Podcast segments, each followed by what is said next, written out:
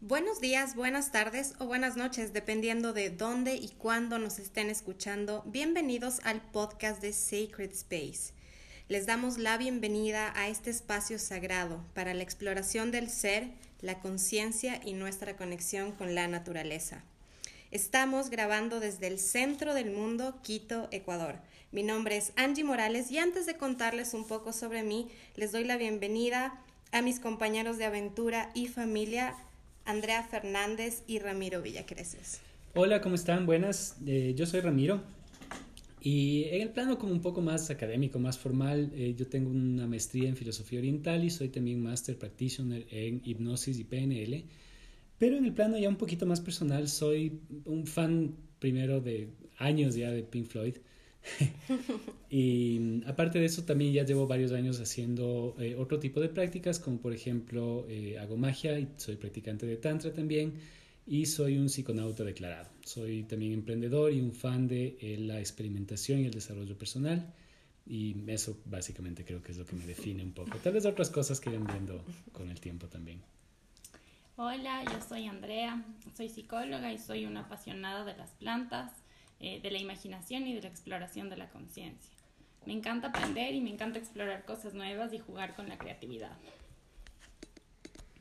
Y yo soy Angie, soy una entusiasta del crecimiento personal, amante del té, sommelier de té, tea blender. Me dedico a difundir la cultura de esta noble bebida. Soy súper, súper aventurera, emprendedora y otras cosas, eh, tantas cosas de nosotros que ya les iremos contando poco a poco, ya nos irán descubriendo. En este primer episodio estaremos hablando sobre el refugio y esta es una idea que nos ha comenzado a dar vueltas en la cabeza debido como a estos tiempos tan extraordinarios en los que estamos viviendo, qué, momento interesante, más allá de las circunstancias, qué momento interesante para estar vivos. Em, y con esta idea del refugio, a mí lo primero que se me vino a la mente cuando lo comentamos fue el refugio de la montaña. A mí me encanta eh, la montaña y siempre he entendido al refugio como este lugar seguro, este lugar en el que nos protegemos, en el que descansamos, en el que tenemos la forma de alimentarnos, como que es un lugar como para estar todo bien. Pero mientras más han pasado estos días, consideramos que ya llevamos más de 100 días en esta en esta aventura, me doy cuenta que solamente el tener un techo no es suficiente, el estar protegido del mal clima no es suficiente, hay algo más allá como en, la emoción, en algo. Eso es, cierto, a mí me parece súper buena esta forma de empezar este, este episodio hablando de los refugios em, en la montaña, ¿no? Como un lugar físico al que uno ir, porque eso nos confronta con esta realidad que yo siento que nos falta mucho a nosotros como cultura, que es el el planificar mejor, ¿no? Entonces eso te da una noción, el hablar de un refugio te confronta con la necesidad de analizar el panorama, de analizar el lugar a donde te estás metiendo para identificar en dónde hay lugares seguros. Entonces eso creo que es una primera reflexión súper válida que se deriva de esto. Pero luego también está el hecho de que hay muchas personas que, eh, si es que tomamos a este viaje en la montaña como una metáfora de, de cualquier proceso de vida, como de esta, este arquetipo del viaje del héroe más o menos, hay varias personas que habiendo llegado a un refugio, llegaron, por ejemplo, a una, no sé, a una promoción en su trabajo que buscaban, o llegaron a tener una relación que habían querido por un tiempo X o lo que sea, y se dan cuenta que a pesar de estar en este refugio, todavía no sienten que pueden descansar, como que hay algo más, como que todavía hay una cosa que alcanzar, como que hay un, tal vez como que un refugio más al que llegar. Y eso a mí me lleva siempre a pensar... Como que el refugio no es tan refugio, falta algo. Como que falta algo. Y eso me lleva a mí siempre a pensar en esta frase que, que hay en el budismo, em, le atribuyen a Buda, eh, que decía que uno tiene que ser su propia isla y uno tiene que ser su propio refugio, que uno tiene que ser básicamente el guardián de su propio tesoro.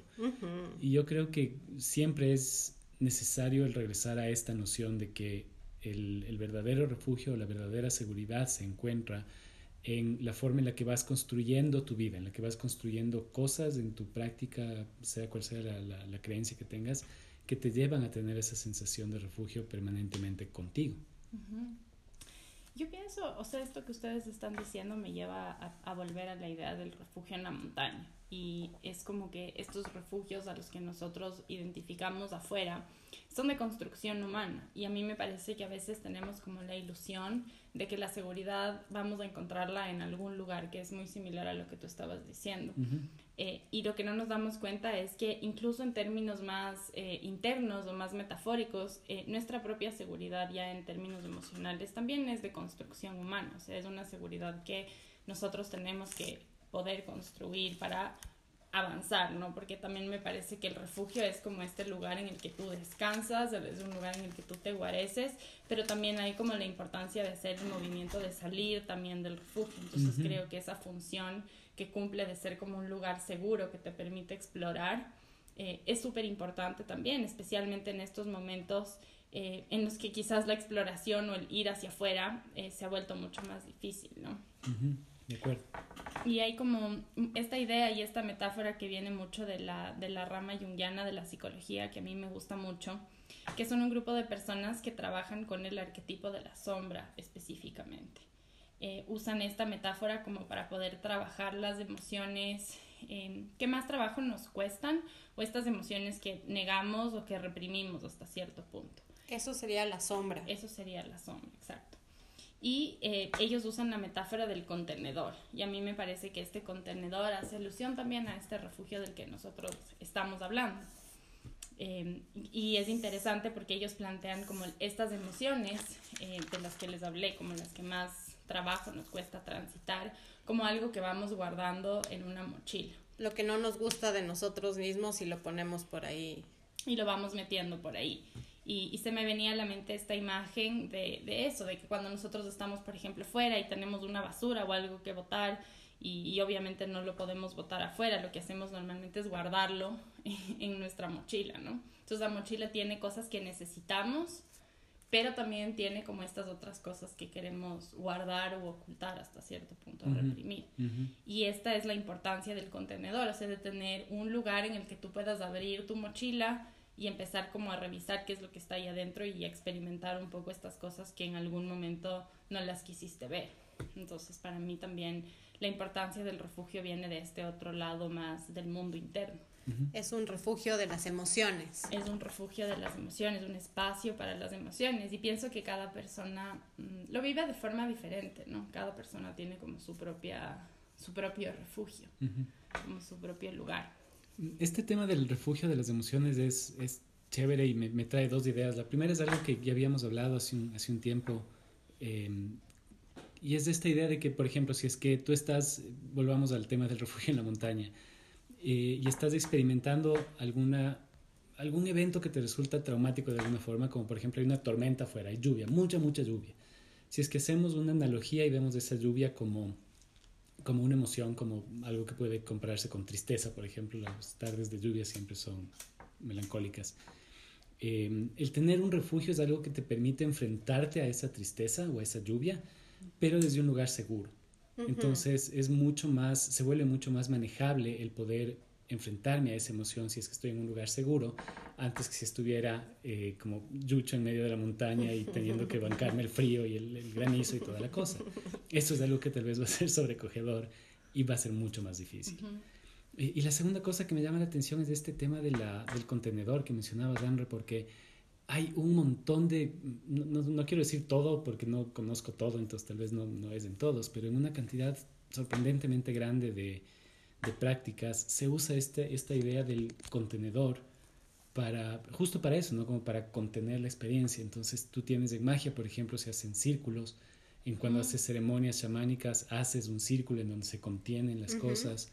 Eh, tenemos este, un amigo al que seguramente vamos a invitar alguna vez. Él hace, eh, está estudiando ahorita para ser una persona que pueda llevar prácticas de emisync, que es una eso, como una, práctica que se centra alrededor del sonido, ya les hablaremos más en su momento.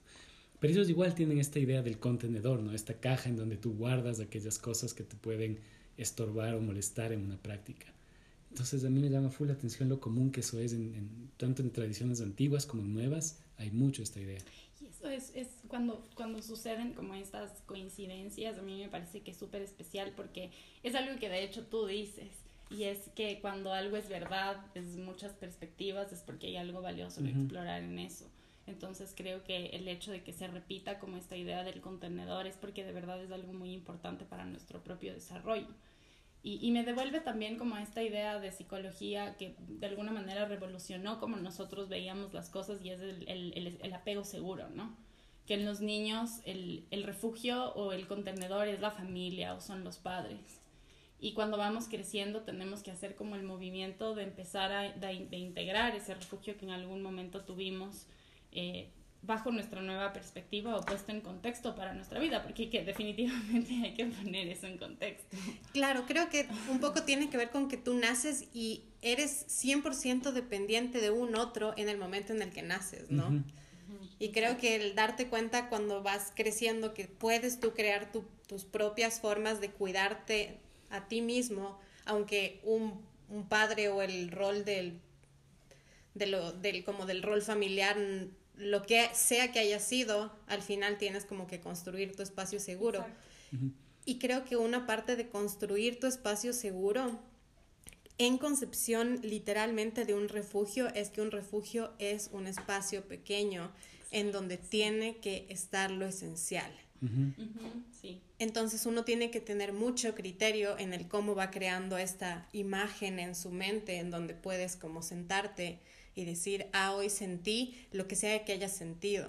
Hoy me sentí triste, hoy sentí envidia, hoy sentí celos, como estas emociones que a veces son como tan muchas veces reprimidas, ¿no? Porque no está bien como decir, hoy sentí celos de alguien. Y esto que dices es interesante porque uno de los criterios que para mí es como fundamental tomar en cuenta es como la capacidad que tiene este contenedor de llenarse y de vaciarse que es un poco también cómo funciona la respiración, ¿no? Entonces, a veces si es que contemplamos esta idea del refugio como nuestro cuerpo, podemos como llenarnos de algo y ahí capaz como que viene toda esta intensidad emocional, incluso de las cosas que no queremos mirar y luego lo podemos vaciar. Entonces es como una puerta, una, una puerta por la que puedes también barrer un poquito, porque a veces sí se ensucia también. Y, y, si es que empezamos a hablar ya como de estas prácticas personales que tenemos alrededor de, de, lo que nos resulta refugio a cada uno de nosotros, tú Angie, por ejemplo, ¿qué, ¿qué, puedes decirnos? ¿Cuáles son algunos de tus secretos? Los secretos, los refugios, los refugios. Eh, para mí, sin duda, uno de mis grandes refugios, por no decir el que siento que me acompaña todos los días, todos los días está conmigo, es la taza de té. Para mí es como, sin duda, es mi lugar para volver a mí. Eh, yo en lo particular me pasa que yo tengo como una muchísima energía. Para mí es muy difícil como bajar un cambio y parar un ratito. Para mí es muy complejo y me doy cuenta que en mi refugio, en lo que yo necesito en mi vida, el parar es totalmente trascendental. Eh, y en eso el té me ha ayudado, porque el té es una práctica como más tranquila, ¿no? No, puedes hacerla corriendo, claro. Exactamente. Eh, y hay algo como en el primer sorbo. Para mí es, no, no es tanto la preparación, hay momentos en los que sí como una práctica meditativa, pero para mí el instante en el que yo pruebo el primer sorbo, ahí está mi refugio, ahí es como que volví a mí. Es el que me, como que me permite darme cuenta que en ese instante todo está bien, porque estoy con esta cosita calientita en mis manos, dando un sorbito de si tengo, dependiendo del día, hay veces que estoy probando algo que sé que fue cosechado en un lugar muy lejano, hay veces donde es lo que está en mi huerto, no sé, como que eso va cambiando, pero esta sensación en mi cuerpo es la que, la que me recuerda que en ese instante todo está bien. Más allá de todo lo que esté pasando, más allá de todo lo que tenga que hacer, lo que sea, como que se detiene por un segundo. Y claro, no es, no es algo que lo siento todo el tiempo en el día, pero es ese pequeño instante que le vuelve a dar sentido al cómo afrontar todo. Eso, eso yo creo que es súper valioso porque cuando yo a veces eh, tengo talleres, por ejemplo, en los que hablamos de, básicamente esto pasa mucho en el tema meditación, la gente llega con esta idea de que uno tiene que sentarse y estar como tres horas en un estado meditativo perfecto. Y a veces no es así. El mejor camino para, para muchas personas es el solo tener estos mini momentos, que tengas dos o tres minutos que puedas hacerlo tres veces en el día, resulta mucho más beneficioso que el estar ahí forzándote a tener una experiencia por tres horas, que es algo irreal en muchos casos de nuestra, como en el ritmo de vida que tenemos ahora, ¿no? Yo creo que para mí, yo tengo como dos, dos refugios y, y, creo que es un poco también muy, muy explicativo de quién soy, porque sí tengo como dos facetas súper marcadas en mi vida. Y la una es como las plantas, o sea, como el poder estar un tiempo con mis plantas, en mi jardín, eh, en contacto con la tierra, el aprendizaje de poder como ser más autosuficiente con una pala, haciendo un hueco, ese tipo de cosas. Creo que a mí me ha dado como un sentido de refugio súper grande y, y, para mí esa es como una experiencia en sí misma. Y el otro para mí definitivamente es la psicoterapia, o sea, tanto como una usuaria, como una persona que va a terapia para procesar ciertas cosas, como eh, terapeuta también. Y yo creo que para muchas personas el explorar el refugio desde esa perspectiva es interesante, porque ya no se trata de la persona con la que tú vas a hacer terapia, sino del espacio que te estás entregando para poder como hablar de todo lo que no puedes hablar con la gente que te rodea, ¿no? Y que a veces mucho es, es como la dinámica que se maneja ahí. Y a mí personalmente... Como un espacio neutro. Me gusta y, y me esfuerzo y de verdad trato como de aprender lo que más puedo para poder también proporcionar ese espacio. Y que a ratos hablando de esto se me viene también la idea de que estos espacios son individuales, pero también hay como una necesidad de que empiecen a ser más colectivos, ¿no? Como es importante también recordar que como conjunto tenemos la capacidad también de formar refugios. Y, y es interesante porque hay como estos datos científicos eh, que miden un poco el sistema nervioso de las personas en grupo y se dan cuenta que cuando entran en una cierta sintonía es como que los sistemas nerviosos empiezan a corregular entre sí. Entonces como que la mm, respiración empieza a ser como similar en ritmo, el latido del corazón también como que se va regulando con las personas con las que estás. Y eso, como que sintonía. Eso va hacia los dos extremos, como cuando en un partido de fútbol algo se descontrola y es una masa descontrolada versus cuando todo el mundo lanza para el mismo lugar y como nos pasó a nosotros, por ejemplo, en el terremoto, que todos comenzamos, fue una, una, una cantidad de generosidad Exacto. muy como que llamó la atención en nuestro país. sí. Y eso es algo que se ve en full espacios, por ejemplo, cuando haces dinámicas, eh, por ejemplo, que involucran entrar en algún tipo de estado de trance, como hipnosis o como si es que vas a una ceremonia chamánica o lo que sea, tú vas viendo que eso pasa y ahí muchas veces el, el arte de la persona que está llevando el grupo está en eso, en controlar que estos elementos que pueden empezar a, a detonarse hacia un lado que puede cautizar el grupo, de qué forma lo encausas de una forma creativa. Eh, y de la misma forma igual, cuando ves a alguien que está teniendo una experiencia súper como elevada o que, que, te construye de alguna forma, cómo también amplías eso para que el resto de gente se beneficie. Eh, o en cosas mucho más, por ejemplo, a veces cuando haces por, por broma unas demostraciones de, de, hipnosis, porque se puede hacer un poco de hipnosis como lúdica solamente por demostrar, tú siempre vas a ver que la primera, la segunda persona con la que haces el proceso de hacer una inducción, de entrar en trance, se demora o cuesta un poquito más y la cuarta, quinta, que ya está como en serie, digamos, solo automáticamente entra en el proceso. Ah, qué interesante. Es, es, como un contagio que hay, es muy, muy chévere ver eso. Qué interesante. Y esto también tiene como una, una base de nuevo como en el tema del apego, ¿no? Porque, y es interesante porque los niños cuando recién nacen es como que su cuerpo no puede regular bien la temperatura y ciertas cosas y por eso es súper recomendable que tengan como este contacto con la piel, como que piel con piel, porque digamos que la regulación nerviosa del adulto le permite como el cuerpo del niño también aprender un poco de como en temas de temperatura, en temas de respiración, por eso los bebés necesitan como este contacto. Y eso cuando vamos creciendo va evolucionando, pero si nosotros logramos como generar tanto un refugio personal como un refugio colectivo, que asemeje un poco este contacto inicial que tuvimos, hay la posibilidad de explorar un montón de cosas en ese momento, porque es como que te abres, porque estás relajado.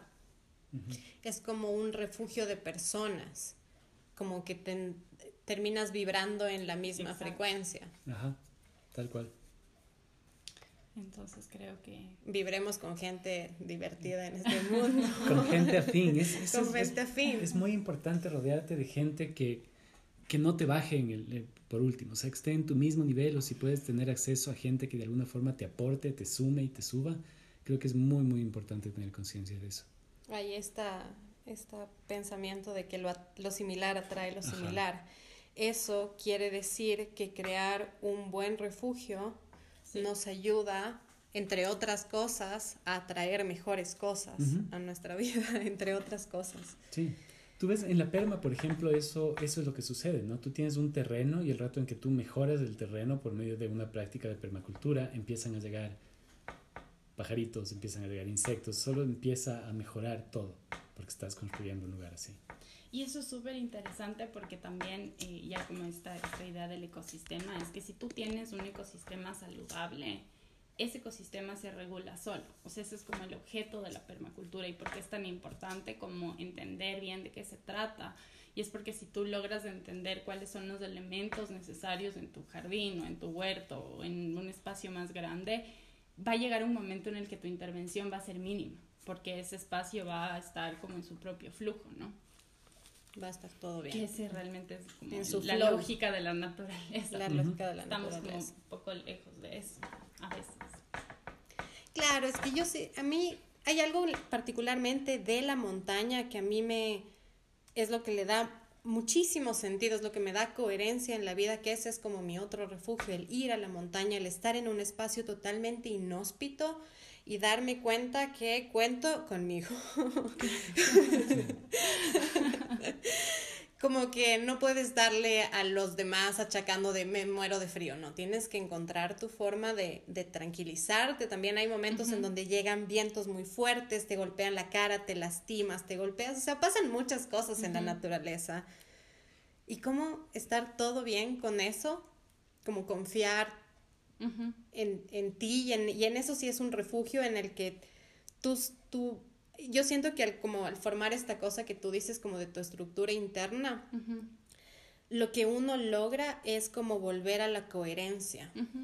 Entonces, el lograr crear este espacio de la forma, hay miles de formas. O sea, para mí es la montaña y una taza de té, como para ti son las plantas y la psicoterapia, pero hay cientos de miles de cosas, no sé, el yoga, meditar, jugar fútbol, eh, la gente que se encuentra en el centro montando una moto, no sé, como...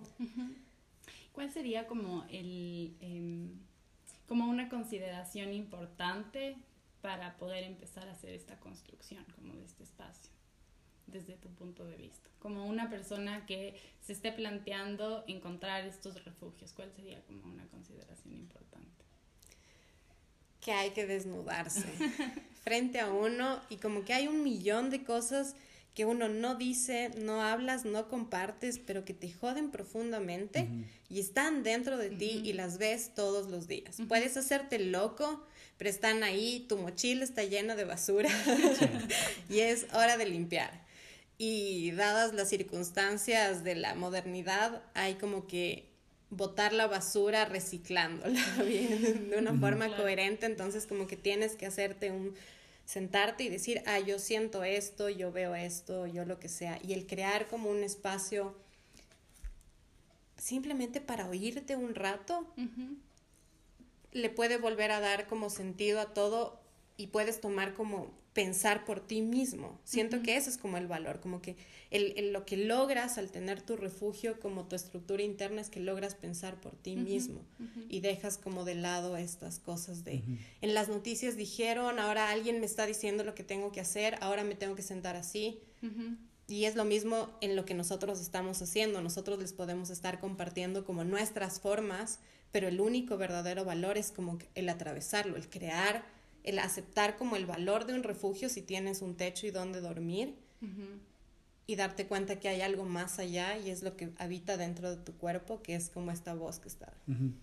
eso, eso, es cierto y, también hay que reconocer otra cosa ahí, es que la, un poco la forma en la que se va dando la, la vida actualmente, en los estándares de vida que tenemos actualmente, todo nos lleva a alejarnos y a no tener esos espacios, esos espacios de, honestidad con uno mismo.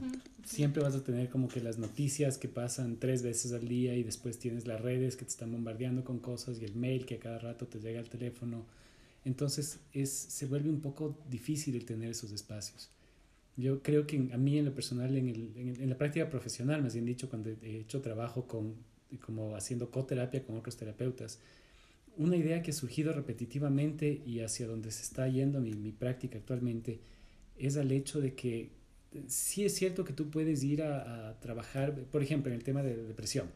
Eh, hay personas que necesitan y que obviamente se benefician de tomar antidepresivos, eso es innegable, pero si es que aparte de eso tú no tienes, por ejemplo, un horario de sueño saludable, no comes bien, eh, no tienes un momento de afuera en el sol, no te das el chance del fin de semana ir a caminar un poco si no haces ejercicio, si no tienes todas estas rutinas, estas prácticas, eh, diarias o semanales, en verdad no te estás dando como que un, un una el tiempo para ti. Claro, no te estás dando. Y ahora creo que nos falta que tú nos cuentes un poco cuáles son otras, tú, tú nos habías hablado en un momento como de los rituales. Sí, un poco mi, mi refugio, eh, si es que vamos a ver ya en el, en el día a día, en la práctica diaria, es la construcción de este tipo de rutinas. Al final, las rutinas diarias que uno tiene estos rituales diarios que uno va construyendo poco a poco, eh, se convierten en los refugios de una persona.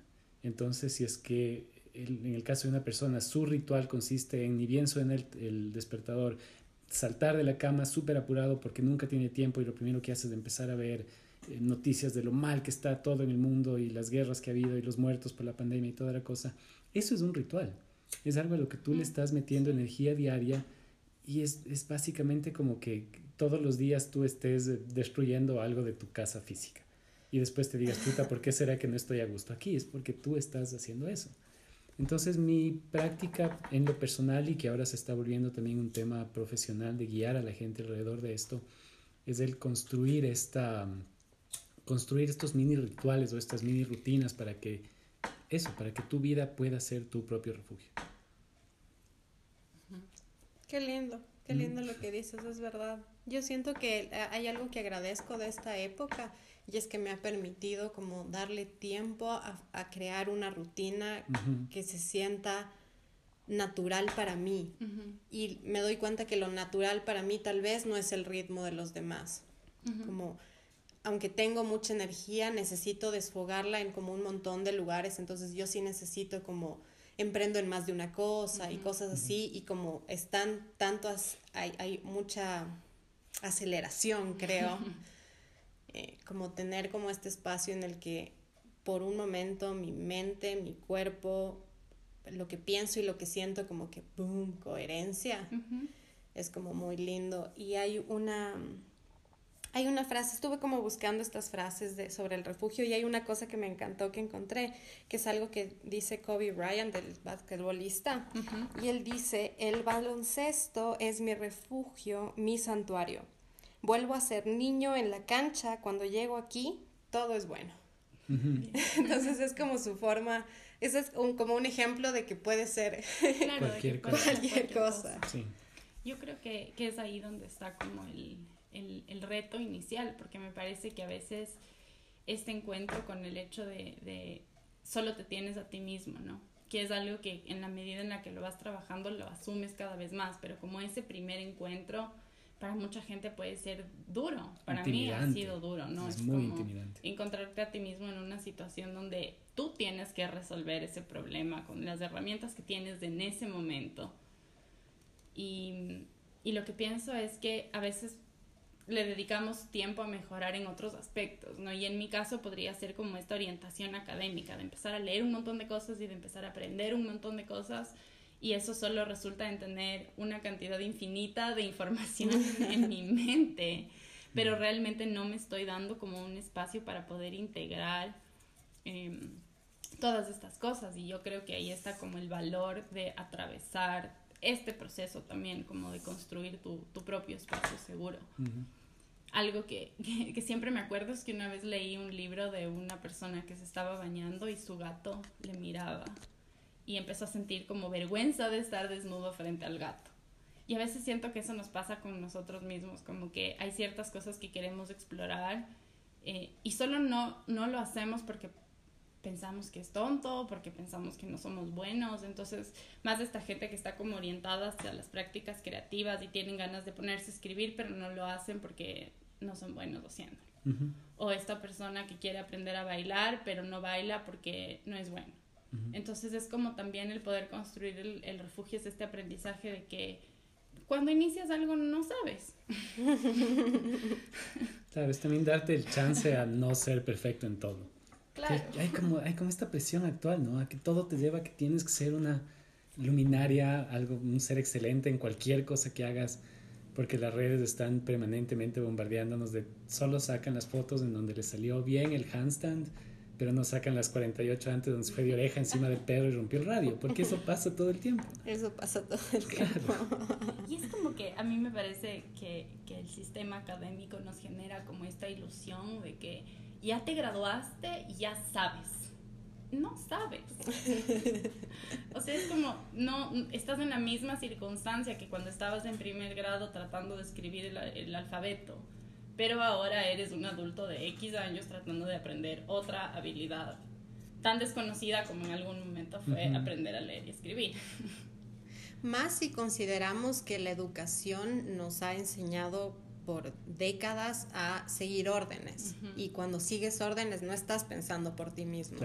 Y el ejercicio de pensar por ti mismo requiere conocerte y conocerte un montón. O sea, no es, no puedes conocerte superficialmente, no es como no, no, es algo superficial, es algo que tienes como que ir a la médula de quién eres porque es creo que el, como tener tu refugio de, emocional como el de, donde tú si sientes ira pues lo dejas salir para ti sin tener que estar esto como proyectando toda tu mierda en los demás.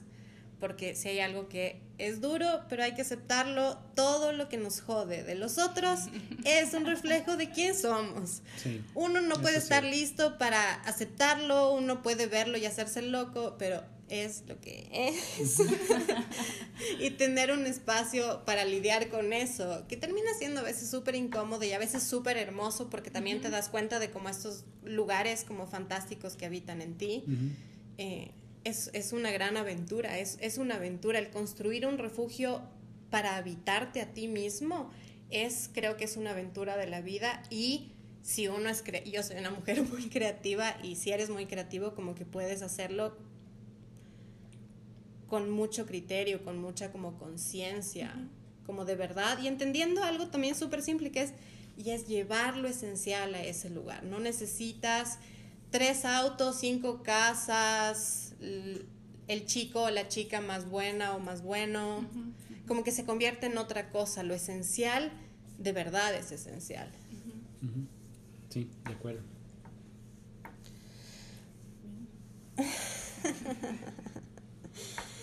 Bien, bien, bien. Creo que estamos llegando al final de esto.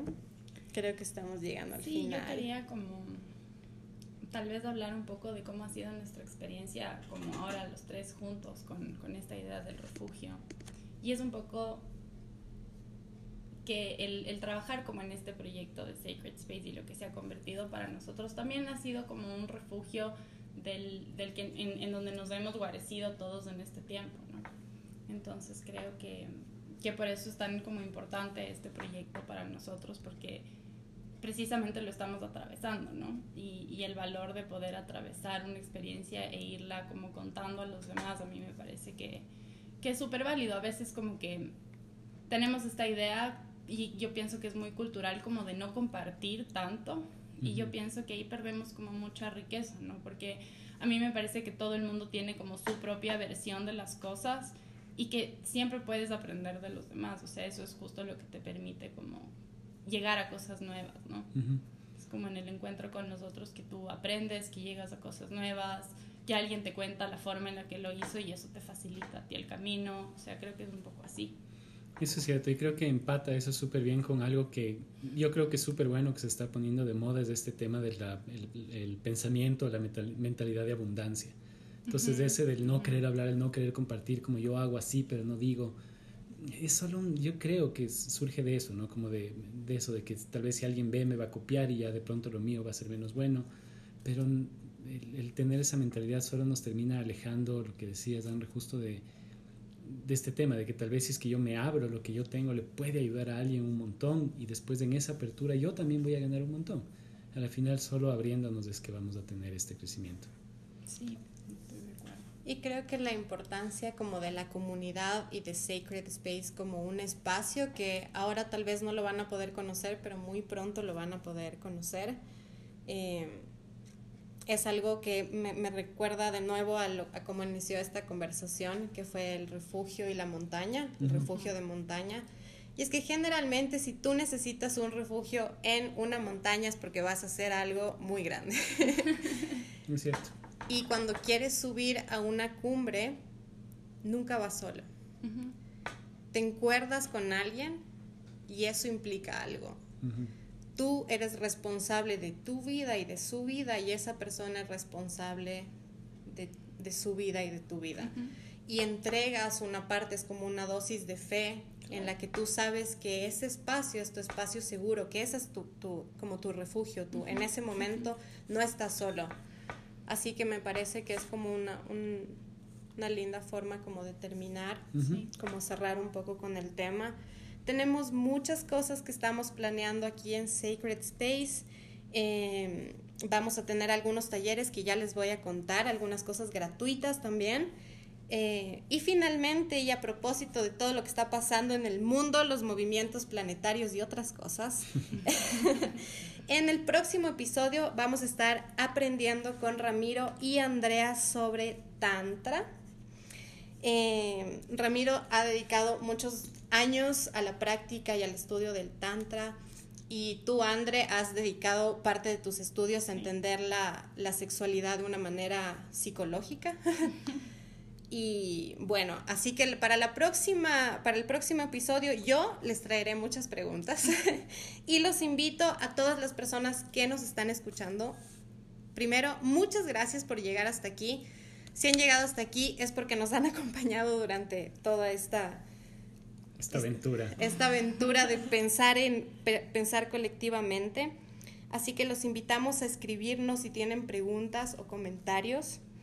Eh, nos pueden contactar a nuestro Instagram, a nuestro Facebook en sacredspace.es. Lo que sí es que si tienen preguntas sobre el Tantra, les pido que nos escriban antes del 10 de agosto, que será la grabación. Muchas, muchas, muchas gracias por compartir este momento. El mail, el mail, para mandar sus preguntas. El mail es eh. Bien. ¿Alguna idea con la que nos quieran dejar? Yo me quedo con esta idea de, de, que el refugio es importante como que en varias perspectivas y eso como que me hace sentido con lo que con lo que hemos estado experimentando entonces me siento bien Sí, a mí igual, a mí siempre me llamó mucho la, el, confucianismo tiene esta idea de que el, como que el universo funciona en círculos concéntricos y cuando ellos hablan acerca de enseñar o de educar a la gente dicen que primero es necesario eh, educar al individuo para que él cambie su familia y esa familia eh, cambie su ciudad, la ciudad cambia al estado y el estado eh, o la unión de varios estados cambien al mundo.